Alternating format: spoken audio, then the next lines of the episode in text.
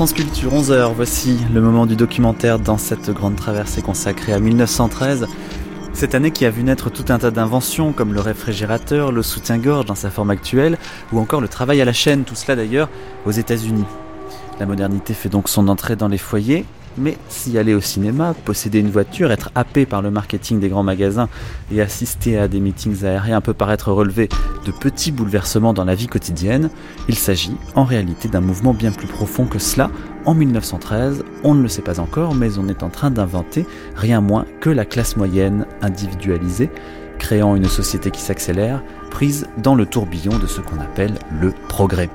Voici donc le kaléidoscope d'une modernité qui a déjà 100 ans. Moderne. Une émission de Mathieu Garrigou-Lagrange et Manouchak Fachaï. Le mot moderne. Mixé par Alain Joubert. La vie moderne. Qu'est-ce que c'est qu'être moderne? Les semaines précédentes, notre micro vous a emmené sur la côte d'Azur, puis à Deauville, où les vacances se déroulaient joyeuses et ensoleillées. Cette semaine, nous avons été à La Baule, dont la saison s'étend jusqu'à la fin de septembre. La grande plage de l'Atlantique est d'ailleurs actuellement le but d'un rallye automobile international. Voici La Baule. Toute cette jolie ville est un cocktail de soleil et de pétarade de moteur. De minute en minute, près du casino, espèce de gros gâteau au café qui cuit dans la lumière de midi, les autos de toutes les nationalités arrivent sous la banderole de Montreux.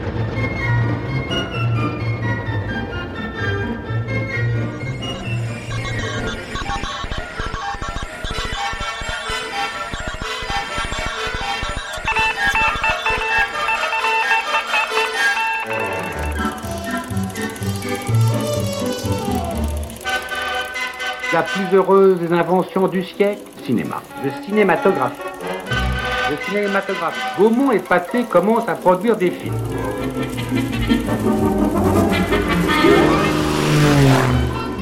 dans les domaines de la recherche aérienne et de la construction des prototypes, la France est dorénavant à l'avant-garde du monde. Nous continuons aujourd'hui notre reportage sur l'évolution de la silhouette féminine.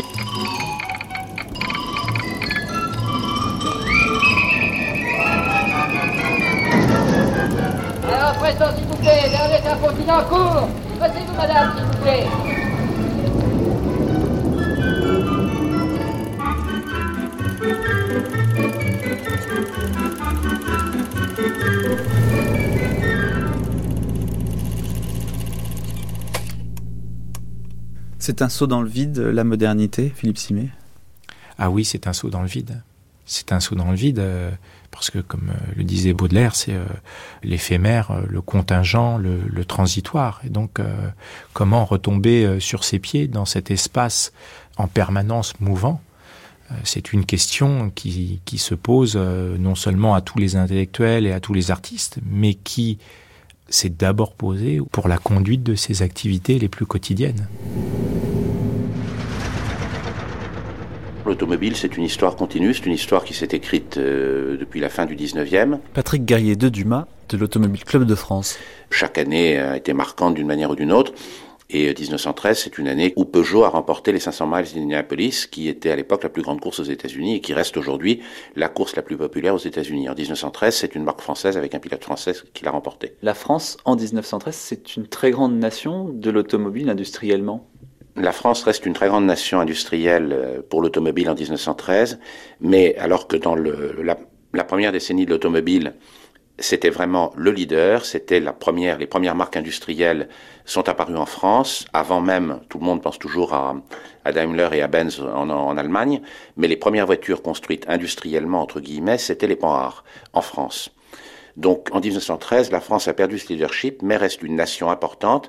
C'est le premier exportateur mondial, c'est le premier constructeur européen, et en France, on compte, je crois, plus de 150 marques et la production française en, en 1913 était de 45 000 voitures. La motorisation est encore euh, relativement en retard. Et en France, on compte une voiture pour 318 habitants, alors qu'aux États-Unis, on compte une voiture pour 77 habitants. Et en Grande-Bretagne, on compte déjà une voiture pour 165 habitants.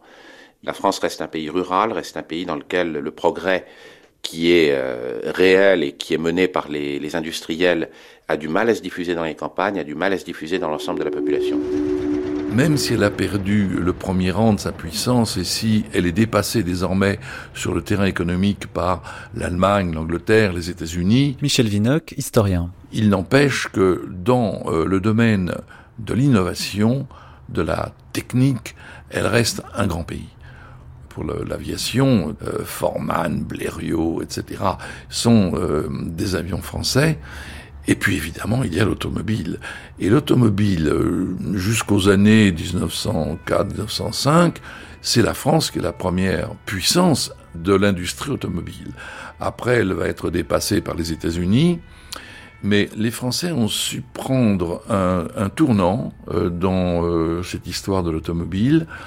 C'est euh, Renault et Peugeot qui, qui, ont commencé à faire des véhicules qui n'étaient plus destinés à des propriétaires richissimes, mais à, je dirais, aux médecins de campagne, à des gens modestes.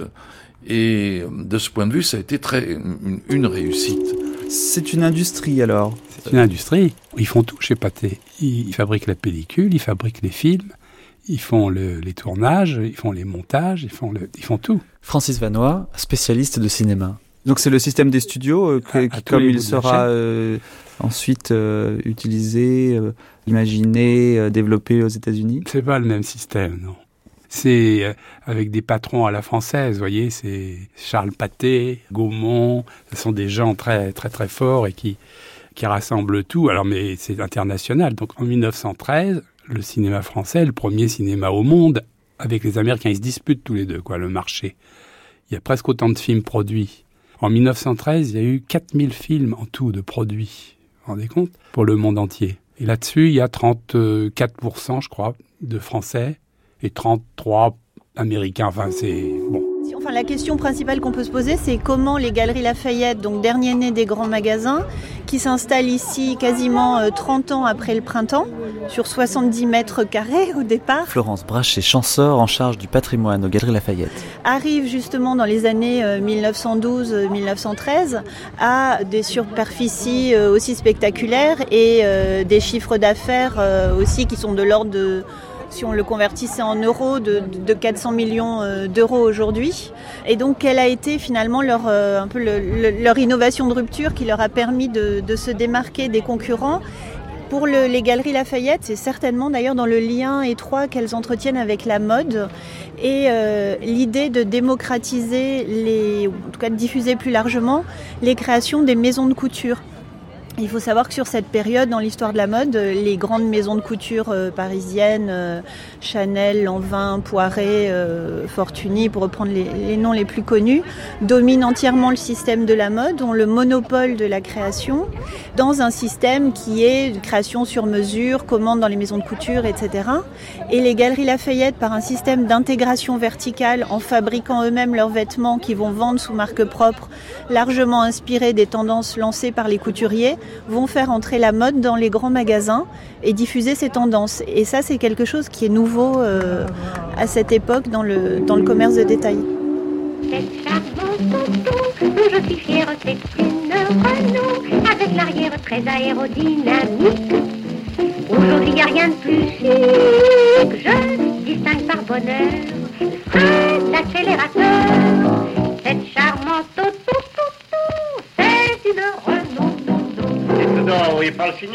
Vous ne pouvez pas vous arrêter comme tout le monde, malgré votre Renault. 1913, on est dans les années où le...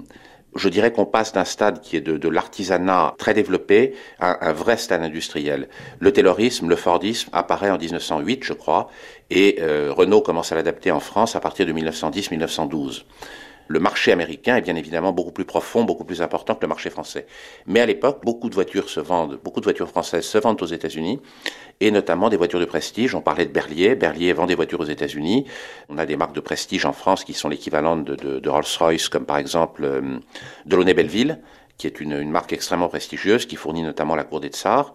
Et ces voitures se vendent très bien à l'étranger. L'aviation a commencé vraiment en 1905. Très rapidement, les progrès ont été remarquables. En 1913, euh, par conséquent, On en est au début puisque euh, cela fait huit ans environ qu'il y a vraiment euh, de l'aéronautique.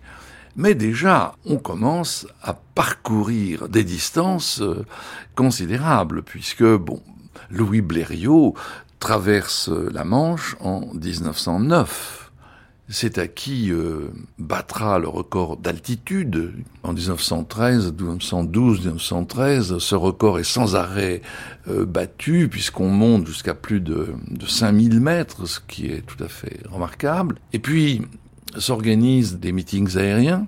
On tente de battre des, des records de durée, par conséquent, des records de vitesse. Déjà en 1913, les films qui passaient dans les cinémas itinérants, c'était des entre guillemets, des vieux films. Les programmes changeaient chaque semaine à l'époque. Hein. C'était hebdomadaire. Donc ça tournait très vite, les films. On ne pouvait pas rester à l'affiche pendant plusieurs semaines? Non, absolument pas possible. Il y a eu quelques propriétaires, enfin exploitants qui ont essayé de ruser avec ça, en louant. Vous voyez, il y a deux exploitants qui étaient pas loin l'un de l'autre. Ils louaient les mêmes films et ils les passaient pas le même jour. Comme ça, ça leur permettait de, de les exploiter deux semaines et donc de faire des économies. C'était exceptionnel, hein, c'était c'était pas bien vu des organismes de location. Parce que la loi stipulait ça, qu'il fallait que ça tourne rapidement. Il fallait que ça tourne rapidement. C'était une loi. Alors je sais pas si c'était une loi. Euh, c'était une loi économique en tout cas. Hein. C'était une loi des, produc des producteurs aussi. Hein. Mais alors un film comme Fantomas qui sort en 1913, qui est quand même un grand succès, comment ça peut fonctionner alors que ça doit tourner euh, et que ça ne peut rester qu'une semaine? Eh ben il reste une semaine. C'est-à-dire il y a eu cinq euh, épisodes de Fantomas. Le premier en 1913, et ils sont restés chacun une semaine. Alors il faut imaginer autour de Paris euh, toute une espèce de Silicon Valley, si on peut dire, euh, de l'automobile avec euh, à Boulogne et dans l'Est un tas d'usines, Patrick Guerrier de Dumas. Vous avez cité Boulogne, oui, Courbevoie, Puteaux, Puteaux sont les usines de Dion-Bouton qui à l'époque sont très importantes, Levallois, Courbevoie, toute la banlieue nord-ouest de Paris. Là, ce sont d'abord des petits ateliers, puis de plus en plus, ces ateliers grandissent, grandissent. Renault, petit à petit, s'est étendu sur l'île Seguin. Alors, en 1913, je ne sais pas exactement quelle est la part de l'île Seguin qui appartient à Renault. Elle est déjà très importante, sauf une petite maison qui est au centre des usines Renault et que la propriétaire n'ont jamais voulu vendre à Renault. Et je crois que Renault a fini par la récupérer seulement dans les années 20 ou 30.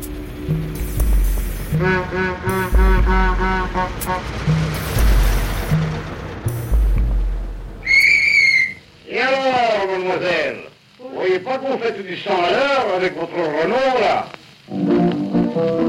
Il faut que je vous dise qu'un gendarme, à l'instant, vient de me siffler. Je freine déjà tout en larmes, qu'est-ce qu'il va me raconter Je pardonne. Les Renault, pour sûr, ça marche vite et ça va bien. Tout le sel de la préfecture va encore plus vite, je le crains.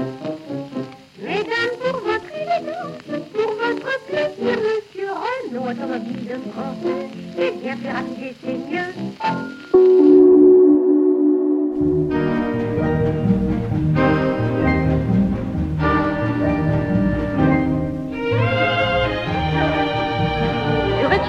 la clientèle féminine à certaines heures, aux heures de collection, va directement au septième étage où l'on présente les modèles.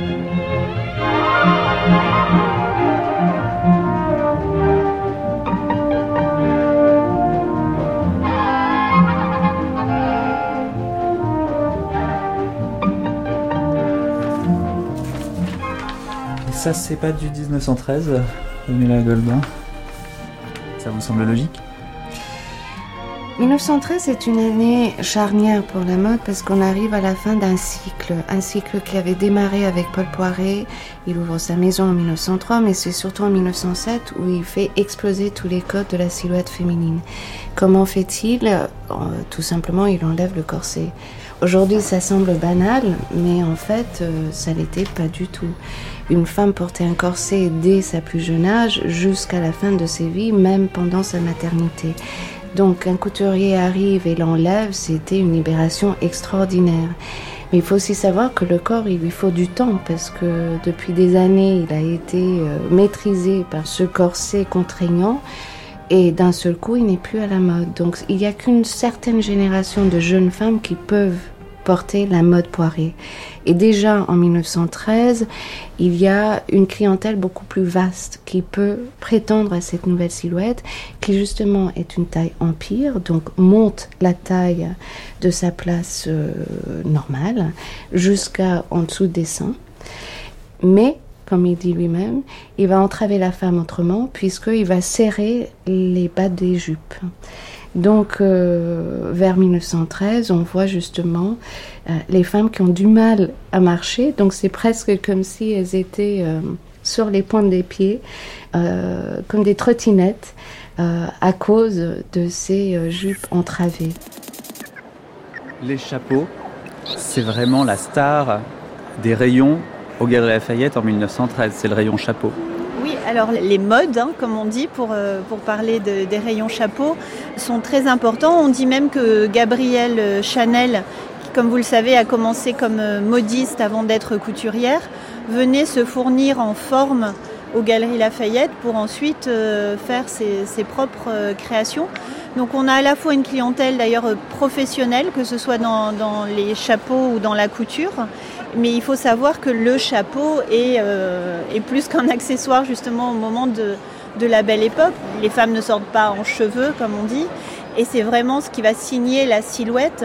Ce sont des chapeaux qui sont euh, incroyables, hein, qui sont de, de, de, véritables édifices, au point qu'on est parfois obligé de les interdire euh, les soirs de première dans les théâtres, parce que si euh, vous avez le malheur d'être assis derrière euh, une de ces élégantes qui porte une de, de ces créations spectaculaires, on ne voit plus la scène.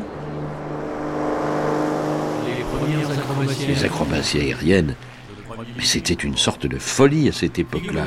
qu'en 1913, un pilote russe, Nesterov, a réussi le premier. On constate que chaque année, euh, ces appareils sont de plus en plus fiables au point que l'armée les armées en général, l'armée américaine, l'armée allemande, l'armée, commencent à s'intéresser à ce genre d'avion, à ce genre de transport, non, non pas pour transporter les gens, mais évidemment pour repérer, pour repérer l'ennemi éventuel, pour repérer les lieux, etc. Ça veut dire qu'en 1913 déjà, euh, l'armée euh, s'est intéressée de près oui. à l'aviation et tous les, les jeunes gens euh, qui font des meetings aériens, qui sont souvent des gens courageux et peut-être un peu tête brûlée, vont se retrouver oui. en 14 en oui, relais dans l'armée. Et, et Garros, il est un de ceux qui va perdre sa vie en 1918. Il y avait je sais pas, à peu près 100, 120, 100, 130 appareils, je crois, euh, du côté de l'armée française, euh, plus du côté anglais et euh, surtout allemand. Mais euh, une flotte euh, existe déjà en 1914. Alors 800 films, il faut faire attention, hein, ce ne sont pas des films de 1 heure et demie. Il faut alimenter euh, les salles euh, chaque semaine. En 1913, c'est une année un peu charnière parce qu'on va avoir des films longs, vraiment très longs. Alors, il y en a eu un tout petit peu déjà avant, depuis 1910-1911. Mais là, euh, ça va être vraiment, ça va s'installer en quelque sorte la, pas la mode, parce que c'est pas encore une mode, mais l'habitude, on va dire, hein, des, des, films longs, quitte même quelquefois à les projeter en deux, euh, sur deux semaines. Hein, une première époque, euh, première semaine, une deuxième, deuxième semaine. Comme les Trois Mousquetaires, par exemple, il y a eu une version des Trois Mousquetaires qui a été pro projetée en deux fois. Parce que c'est trois heures, quatre heures de film. Et les Trois Mousquetaires, ça devait être trois heures, je crois, oui. Oui. À l'époque, on mesurait en, mètres, vous savez. Et Trois Mousquetaires, ça doit faire 2008 ou 2400 mètres, j'ai plus ça en tête exactement, mais voilà. Au Galerie Lafayette, la terrasse est déjà, à cette époque-là, une attraction très importante. Oui, oui, c'est une attraction. C'est un des rares en fait euh, bâtiments euh, privés avec une, vue panoramique qui, bien sûr, est, largement vanté comme argument publicitaire euh, par les grands magasins eux-mêmes, et un, des rares endroits avec un accès libre, hein, puisque les, les, clients, bien sûr, peuvent se promener euh, librement euh, sur la terrasse, à bénéficier de cette vue panoramique et aussi des bienfaits euh, du grand air et du soleil quand il y en a. Donc il faut imaginer euh, quoi Des élégants et des élégantes. Euh, Qu'est-ce qu'il y a? Il y a un, café. Euh, Qu'est-ce qu'on peut faire finalement sur cette terrasse en 1913 Alors on peut admirer la vue.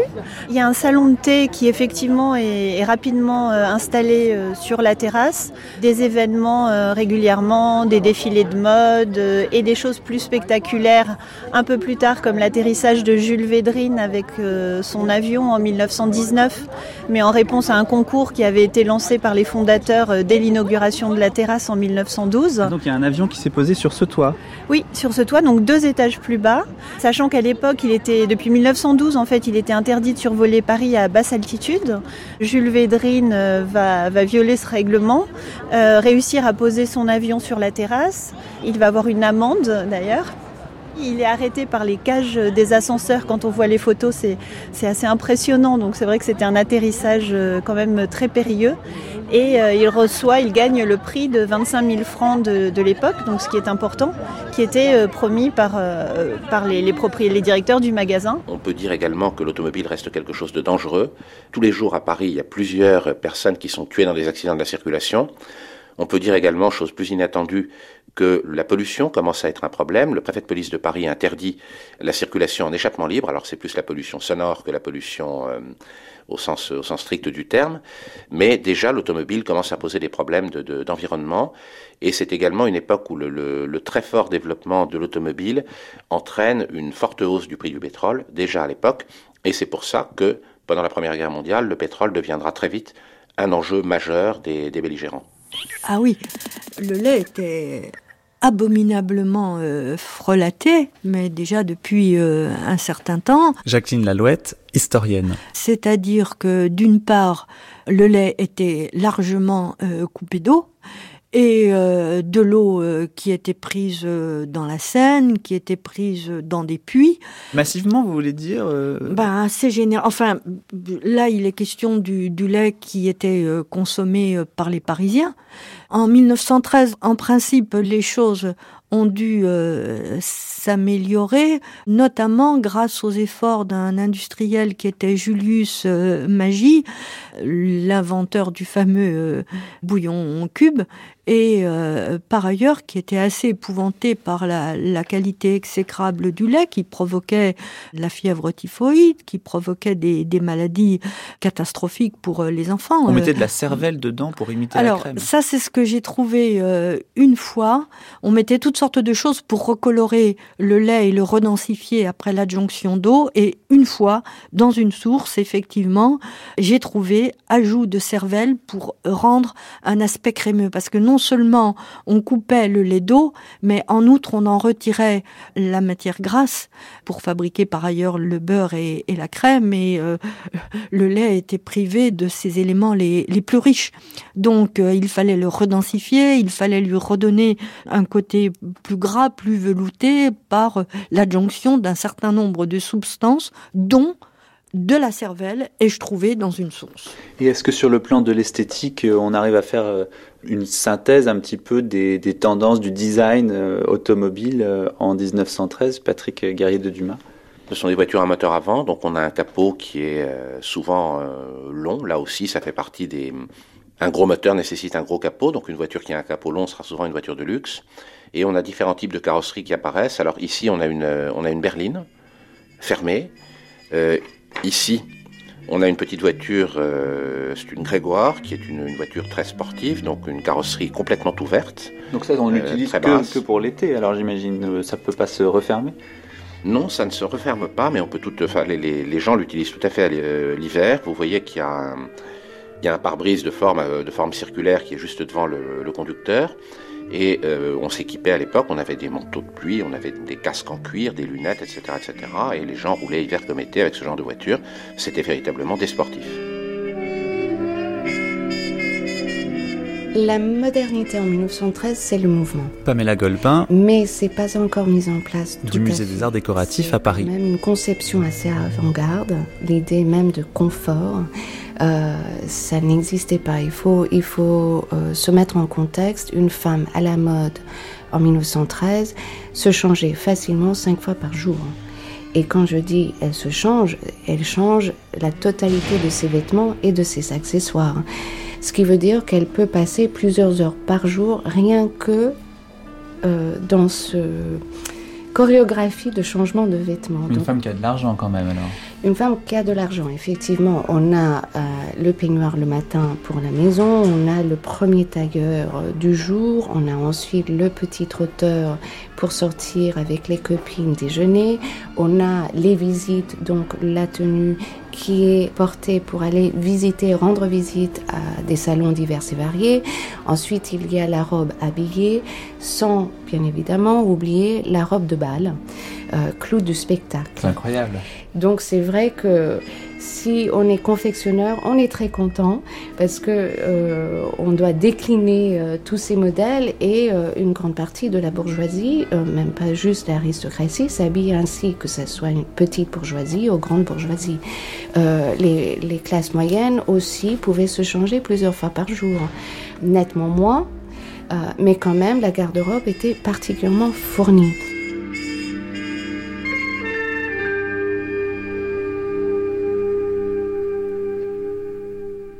Aujourd'hui, Micheline Sandrel va nous parler de la vie d'un grand magasin. Il existe à Paris une dizaine de grands magasins. Si nous prenons seulement les quatre plus importants d'entre eux, les Galeries Lafayette, le Printemps, la Samaritaine et le Bon Marché, vous doutez-vous de ce qu'ils représentent dans la cité?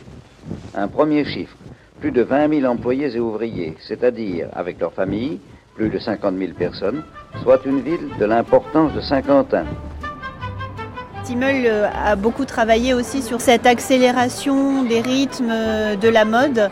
Et la façon dont, euh, la mode à la fin du 19e siècle en fait va, va créer de ce qu'on appelle de l'obsolescence programmée en accélérant les rythmes de consommation et en, démodant chaque saison avec de nouvelles créations, euh, ce qui était porté au nu euh, la saison précédente.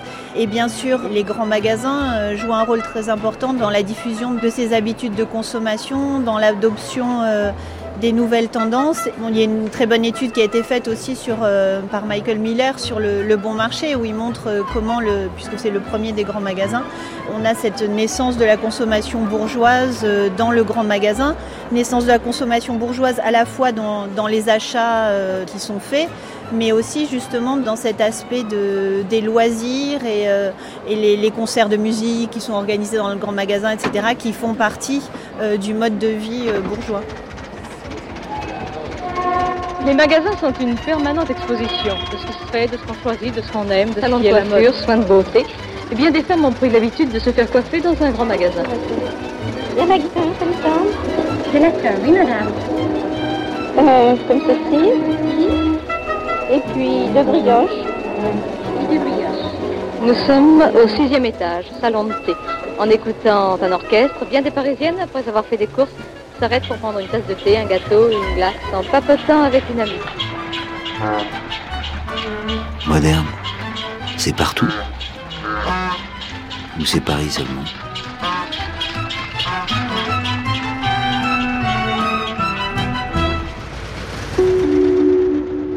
45-50 chevaux de Launay Belleville vaut en châssis nu 22 500 francs à l'époque, alors que euh, le bébé Peugeot vaut 4 000 francs. C'est c'est pratiquement 10 zèbres, si je puis dire, pour acheter une Delaunay. Patrick Guerrier de Dumas. Pour vous donner une idée de ce que représentent ces prix, en 1913, le salaire horaire moyen d'un ouvrier est de l'ordre de 0,40 à 0,50 francs de l'heure. Un mécanicien spécialisé chez Renault touche 1 franc 40 de l'heure et un employé touche environ 100 à 200 francs par mois. Donc un employé ne peut évidemment pas s'acheter la moins chère des voitures. Ah bien, oui, oui, oui, le, Tour de France était euh, largement suivi euh, par les, Français. Il ne se déroulait pas comme euh, de nos jours. D'une part, les cyclistes n'avaient pas le droit d'utiliser de dérailleurs. D'autre part, les étapes étaient beaucoup plus longues qu'elles ne le sont maintenant et les départs souvent avaient lieu de nuit. Alors en 1913, autour du 14 juillet, on a euh, les étapes euh, Perpignan-Aix-en-Provence, puis Aix-en-Provence-Nice.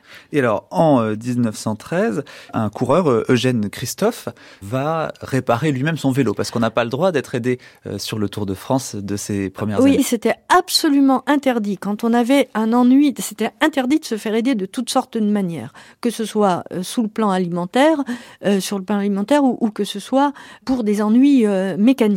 Et ce pauvre Christophe euh, a cassé sa fourche euh, dans la descente d'un col et il a dû prendre son vélo, qui n'était pas un poids-plume à l'époque, vu les matériaux utilisés, euh, je crois qu'il a fait 14 km pour se rendre jusqu'à une forge, où il a dû lui-même travailler sur l'enclume du forgeron pour réparer euh, sa fourche. Avec des gens Avec vérifiant. deux inspecteurs du Tour de France qui étaient là et qui vérifiaient que le forgeron ne lui donnait aucun coup de main. Et pourtant, euh, le Tour de France est aussi le lieu du dopage, déjà à cette époque-là, et de la triche assez largement. Oui, oui, de la triche assez largement. On signale des cas de coureurs qui auraient été poussés par des automobilistes, des automobilistes, des coureurs même une fois qui auraient pris euh, le train, des cas de petits bidons, entre guillemets, des petits bidons euh, dont le contenu était assez étrange, euh, en fait auraient soutenu, contenu des substances dopantes, et également des actes de, de rivalité absolument inqualifiables, par exemple des jets de tout petits clous de tapissier, ce qu'on appelle la semence sur les routes pour faire crever des membres d'une équipe adverse. Alors, non seulement on parle déjà de la voiture électrique, mais il faut savoir que dans les tout premiers temps de l'automobile, on a expérimenté les différents modes de propulsion. On a expérimenté principalement le moteur à combustion interne, celui qu'on connaît majoritairement aujourd'hui, le moteur à vapeur, qui s'est arrêté relativement rapidement, sauf aux États-Unis, on a produit des voitures à vapeur jusque dans les années 25-30, et le moteur électrique, qui lui aussi est encore euh, utilisé à cette époque-là aux États-Unis, qui sera construit aux États-Unis jusque dans les années 1920-1930 également. Pourquoi euh, ne pas avoir euh, continué dans cette voie-là en, Europe? Notamment à cause du prix des batteries et du poids des batteries surtout, qui fait qu'il est extrêmement difficile d'avoir des voitures performantes avec un moteur électrique performant et une autonomie suffisante. À l'époque, euh, quand même, il y avait des pavés. Euh, si c'était pas euh, tout simplement de la terre battue, il y avait beaucoup de monde dans les rues. euh, et en plus, les accoutrements étaient assez imposants. Donc, euh, pour se déplacer, il fallait à la fois du temps et surtout beaucoup d'agilité dans les rues parisiennes. Et la garde-robe masculine? À partir de la naissance de la haute couture, c'est intéressant de se rendre compte que le costume masculin s'est simplifié au minimum, c'est-à-dire un costume noir. Très simple. Jusqu'alors, l'homme était le pan. Il avait tout ce qu'il fallait pour briller et séduire la femme. Et d'un seul coup, les rôles se sont inversés. Il fallait absolument que l'homme prenne le pas en arrière pour laisser devant lui cette femme qui sera à la fois extrêmement féminine, certes, mais qui va être une espèce de trophée de sa réussite euh, à la fois financière et sociale et va être vraiment cette femme fleur hein, qui va porter sur elle les espoirs et euh, la place de son mari. Il y a des robes avec des noms un peu plus inattendus. Oui, alors euh, Monsieur Bergson a, venu, a promis de venir ce soir. Là, vous faites allusion euh, à des collections de, de grands couturiers. Donc c'est un Euh, nom de robe. oui, Monsieur un- Bergson a promis de venir ce soir. C'est incroyable. Euh, oui, oui, ça c'est une un nom de robe de la collection euh, Vors. On voit une euh, jeune femme, euh, euh, ça c'est dans une, collection, hein, donc une jeune femme fort élégante qui manie un, grand collier et qui manifestement attend un invité, et son invité c'est Monsieur Bergson.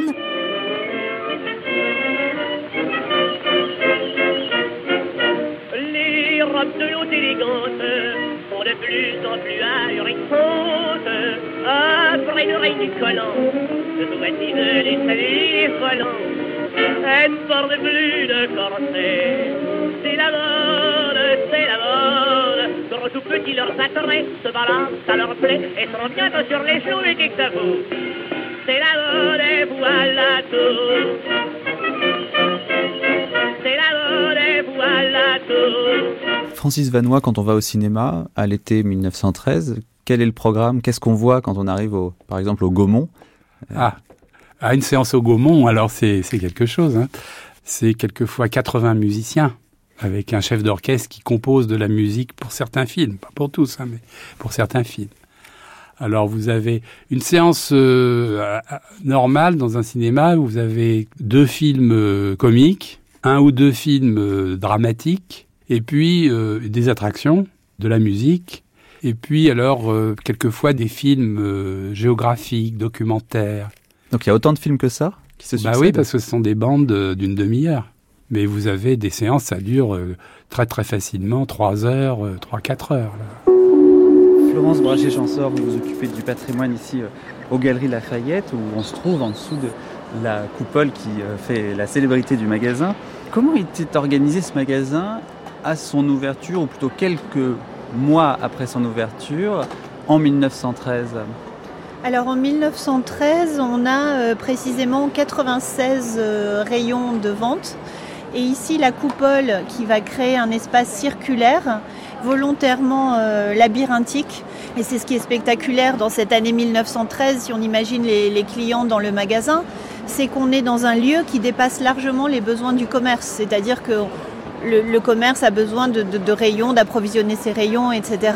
Pourquoi aller emprunter un élément d'architecture euh, quasi euh, sacré euh, et créer toute cette féerie du décor pour le commerce? Mais c'est l'idée qu'on est là bien au-delà, cette idée de, créer le shopping, de le concevoir comme une activité de loisir et bien sûr de, faire en sorte que le client passe le plus de temps possible dans le magasin, donc euh, achète le plus possible aussi. Oui, toutes les couches de la population maintenant vont au cinéma.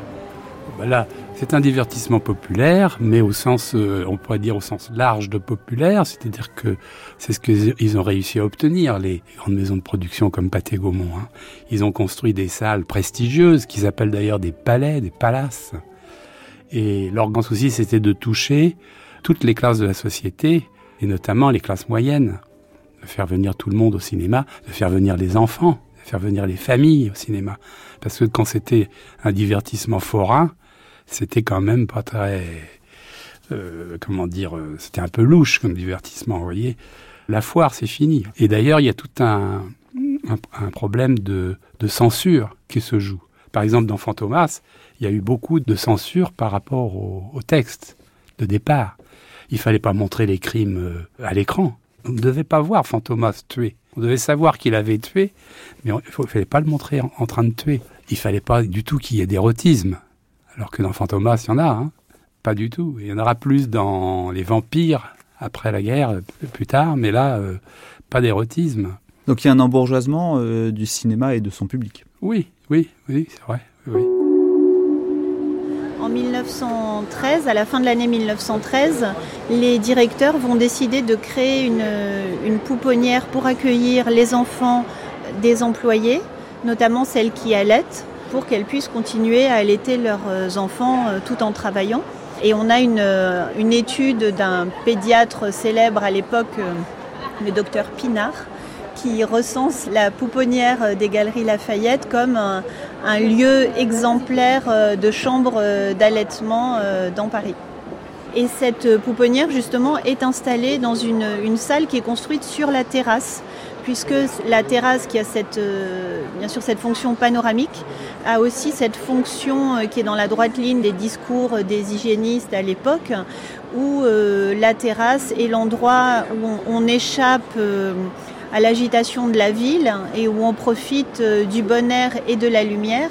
Et donc il, est écrit en toutes lettres hein, dans les, notes de service qui sont un, très très instructives quand on s'intéresse à l'histoire de l'entreprise, qu'on va faire une, place privilégiée aux enfants des employés sur la terrasse pour qu'ils aient accès euh, à ce bon air. Les enfants sont accueillis par, euh, et soignés par des infirmières. il y a toute cette idée très médicale, très professionnelle ont une visite avec le docteur de la maison. Donc là aussi, dans ce, discours paternaliste, on a effectivement le docteur de la maison. On a la, mise en place aussi déjà euh, depuis quelques années de la, des caisses de prévoyance et des caisses de secours euh, pour les employés qui précèdent euh, de beaucoup les, tous les dispositifs de, de l'État de, de, sécurité sociale. Qu'est-ce que la pratique du duel en 1913 dit de la société de cette époque-là, Jean-Noël Jeannet? Le duel renseigne sur un certain refus de, de, se laisser emporter par euh, les grands mouvements de l'économie moderne. Je crois que c'est peut-être ce qu'on peut trouver là de plus, plus propre à expliquer le maintien du duel. Pourquoi? En quel sens En ce sens qu'il y a, il y a chez, chez les individus le sentiment que leur liberté peut et doit échapper à cette sorte d'entraînement collectif. Et quel est le moment le plus libre possible pour un individu que celui où il se retrouve en face d'un autre au hasard euh, de l'épée et au hasard du pistolet? C'est probablement le, centre des choses, plus euh, aussi euh, le goût de perpétuer un certain nombre de valeurs qui paraissent euh, écrasées par euh, celle de, l'argent à tout craint et celle de la, révolution industrielle, c'est-à-dire un certain panache, une certaine liberté. C'est vraiment l'individu qui, échappe au collectif. On pourrait trouver peut-être d'autres explications, mais c'est vraiment à mes yeux l'essentiel.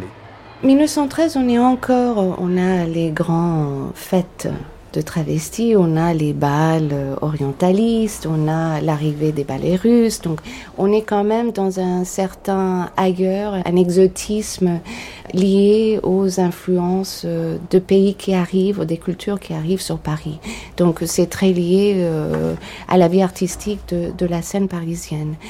Mais euh, ce n'est plus tant dans la narration ou dans la décoration, c'est plus dans un certain graphisme qu'on va retrouver des effets euh, d'une signature euh, de mode.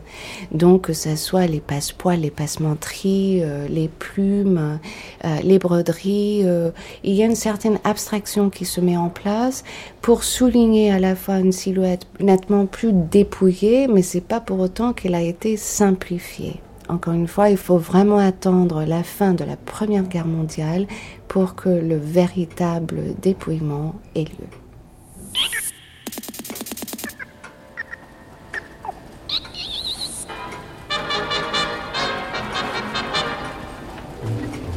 Je suis né, oui, le 24 septembre 1900 et je vais avoir 90 ans dans quelques jours. Et, et voilà. Et alors j'ai voyagé assez jeune. Bien qu'à l'époque, comme je le disais, euh, on n'avait pas de voiture. C'était très très rare les gens qui avaient des voitures. Mais alors on voyageait comme on pouvait. Mais moi je voyageais tout le temps. J'étais tout le temps en déplacement. Georgette Camille. Quand j'allais, je suis allée à Rome par le train. Euh, je suis allée même à Copenhague en bateau. Euh, J'allais beaucoup à Londres en bateau, même là pour voir Virginia Woolf que je connaissais bien. J'avais même emmené Roger Caillot à Londres et tout ça se passait par train et par bateau.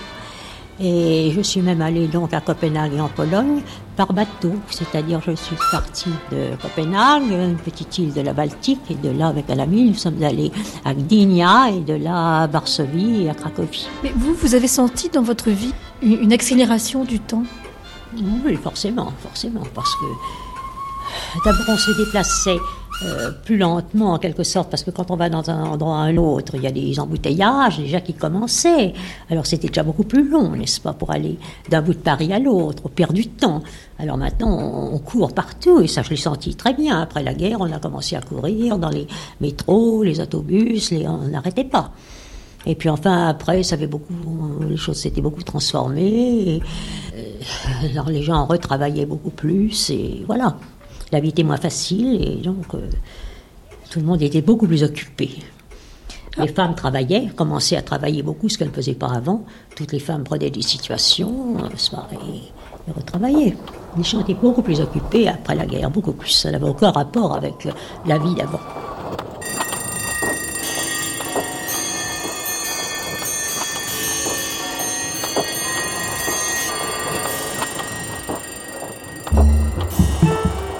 Moderne. Le mot moderne.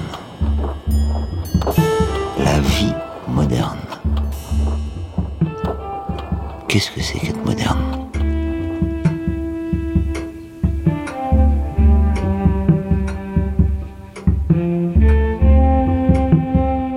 Philippe Simieux, on a l'impression que cette modernité de 1913, elle commence déjà à laisser paraître euh, la société dématérialisée qu'on connaît aujourd'hui.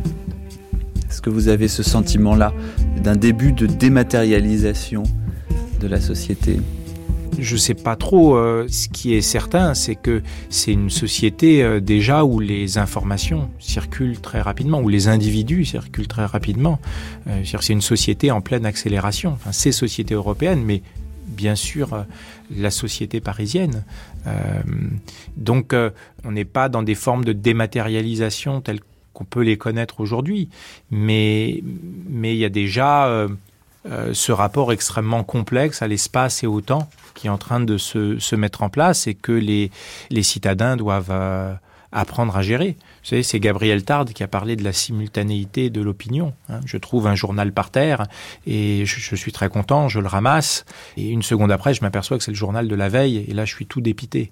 Pourquoi dit Tarde? Parce que euh, il n'y a plus cette simultanéité de l'opinion. C'est-à-dire que c'est le fait de partager une information au même moment, de la partager virtuellement, qui fait qu'il y a communauté, qui fait que je partage quelque chose avec les autres. Euh, on n'est pas dans une forme de partage sensible où on se retrouve autour d'une personne qui va dispenser une parole.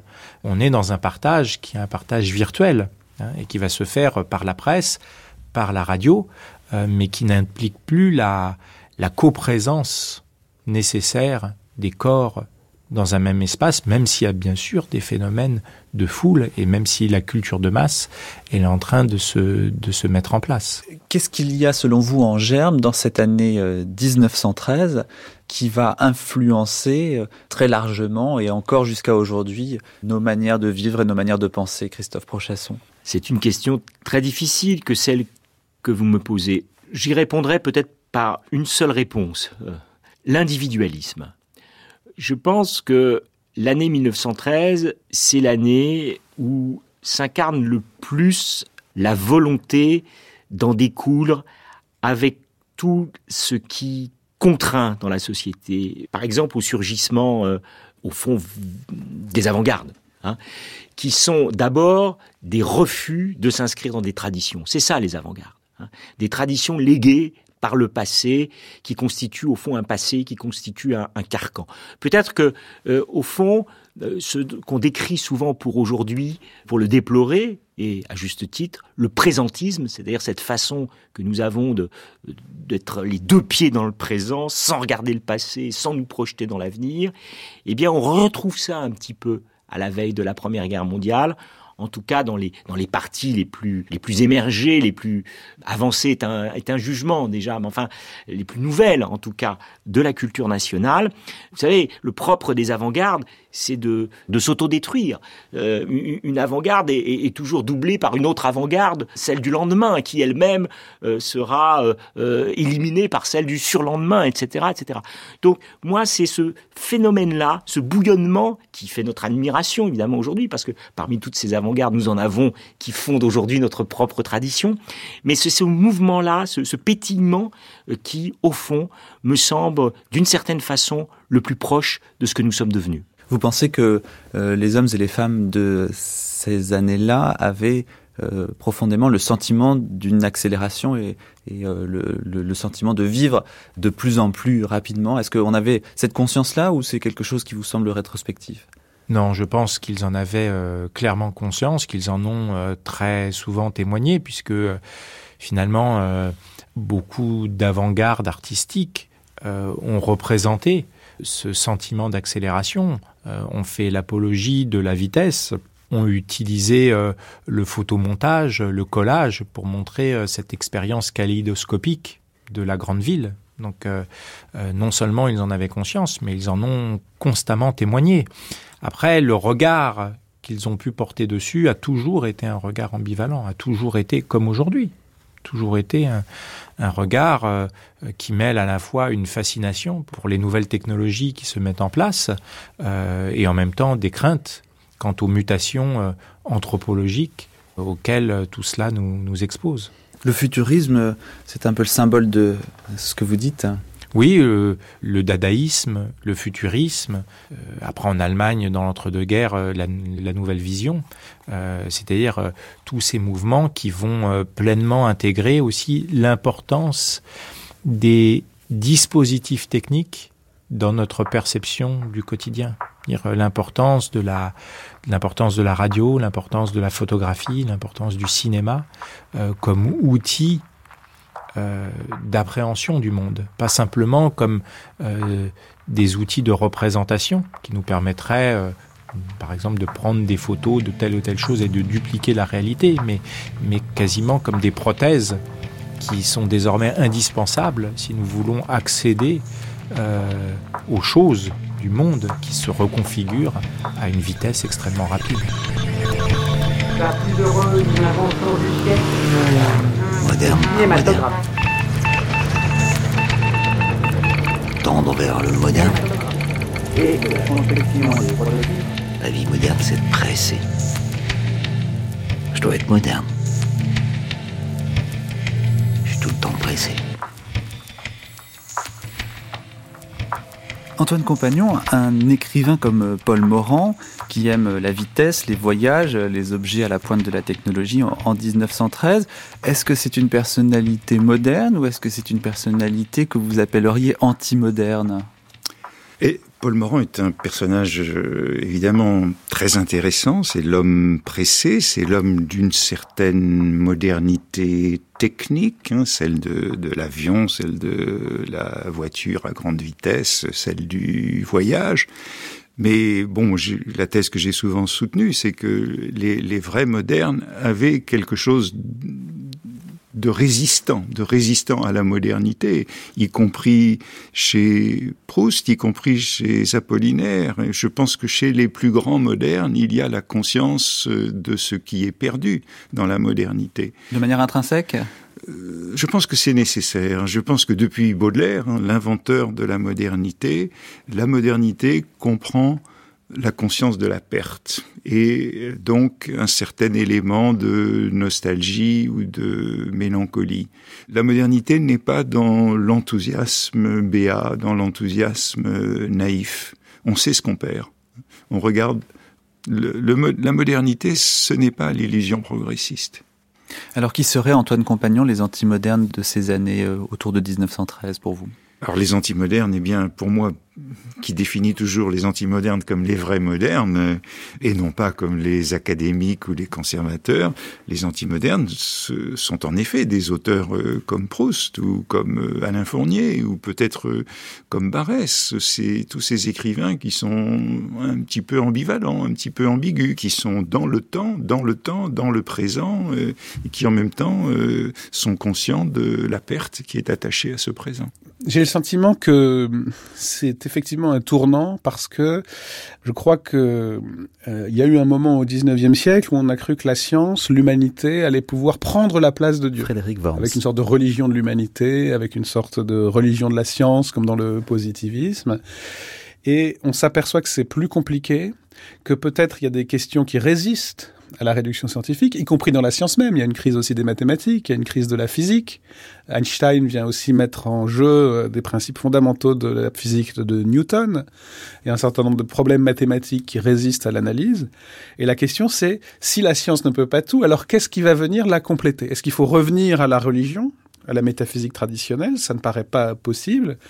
Ou bien est-ce qu'il y a une alternative dans notre vie même? Et je crois que c'est un peu euh, de cela qu'il s'agit. Mais évidemment, ça peut allumer les, les pires passions. Euh, si ça se traduira politiquement, par exemple, par euh, des critiques de la démocratie qu'on retrouvera même dans les années 30. Qu'est-ce qui va compléter? Est-ce que c'est une identité nationale, une identité historique, ou bien est-ce que c'est une aspiration euh, affective à la justice, etc. Donc il y a une sorte d'appel d'air qui peut faire revenir des métaphysiques transcendantes, inventer des passions, ou bien euh, chercher euh, méthodiquement des expériences précises qui peuvent y répondre. Antoine Compagnon, pour terminer, s'il fallait euh, un mot, une image, une expression pour cette année euh, 1913, euh, quand vous y pensez de manière bergsonienne, c'est-à-dire pas forcément intellectuelle, mais de manière sensible, qu'est-ce qui vous vient? Pour moi, c'est une année, bon, je dis c'est une année magique, hein, c'est une année miraculeuse. Il y a quelques années, quand j'avais fait un cours sur l'année 1966 au Collège de France, en fait, c'était à l'année 1913 que je pensais. Évidemment, ce à quoi je suis particulièrement sensible maintenant, dans cette année 1913, c'est cette année qui est, c'est ce mouvement qui est interrompu par la guerre et qui, euh, bon, qui est quand même la tragédie du XXe siècle, ce dont le XXe siècle ne s'est jamais remis. Alors c'est ça qui peut nous donner le sentiment euh, de quelque chose de, de tragique dans cette année. Il y a quelque chose de, de tragique, hein, c'est vrai, c'est comme de danser sur un volcan, selon cette image euh, des révolutions de 1830, hein, cette, euh, cette façon pour la société de danser sur un volcan.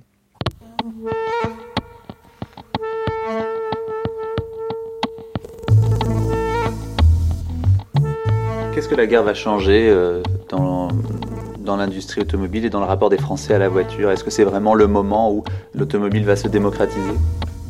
Bah, D'abord, les, les, Français qui ne connaissaient pas tous l'automobile avant la guerre vont tous la connaître en voyant fonctionner les camions et tous les, tous les véhicules militaires, d'une part, et d'autre part, après-guerre, le taylorisme entre vraiment dans l'ensemble de la construction automobile et on arrive à produire des voitures de moins en moins chères. Les premiers à avoir baissé beaucoup les prix, c'est aux États-Unis. L'histoire est connue, c'est Ford avec sa Ford Model T. Et Ford voulait que chacun des ouvriers de chez Ford puisse acheter sa Ford T. En France, le premier à se lancer dans cette voie, c'est André Citroën, qui a commencé son activité pendant la guerre en fabriquant des obus avec des chaînes de production et qui, à la fin de la guerre, a reconverti ces chaînes de production pour fabriquer des voitures. Donc l'automobile commence à pouvoir se diffuser après la guerre parce qu'on sort de plus en plus de petits modèles construits de plus en plus vite et donc de moins en moins chers.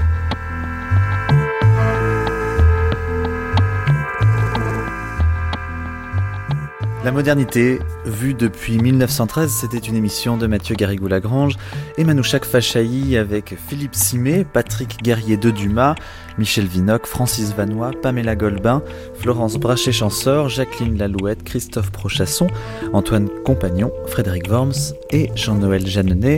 Prise de son Michel Gassic, Gilles Gallinaro, Jean-Marie Porcher, attaché de production Marie Delquier, mixage Alain Joubert. Au deuxième jour de notre exploration de cette année aujourd'hui centenaire, il nous reste encore de nombreux thèmes à aborder. Demain par exemple, nous commencerons dès 9h avec des archives sur Marcel Proust qui publiait cette année-là le premier tome de À la recherche du temps perdu, archives commentées par Antoine Compagnon. Et puis dans le débat, nous parlerons économie, et oui, l'innovation, la croissance, la mondialisation, les banques en 1913, autant de thèmes qui nous semblent tout à fait actuels aujourd'hui qu'il était évidemment déjà à l'époque. Enfin dans le documentaire, c'est un panorama des batailles intellectuelles des différents courants de pensée à l'œuvre cette année-là, dont nous vous parlerons. Sachez que bien entendu toute la série est disponible en podcast au fur et à mesure de la diffusion des différents épisodes et que vous pouvez les télécharger séparément sur notre site. Allez, très bon après-midi à l'écoute de nos programmes d'été et à demain. Dans la bonne société oui madame, je vous le dis, on se trouvait dans les salons côtés pour y déguster des tasses de thé. Les tumérières y papotaient, oui madame, j'y étais. Et les jeunes gens flirtaient dans les coins sans pousser les choses trop loin. Maintenant, on va plus de l'avant chanson, c'est boxing, c'est la coutume à la mode. L'hiver comme l'été, pour permettre aux gens de se flatter, tout en prenant une tasse de thé.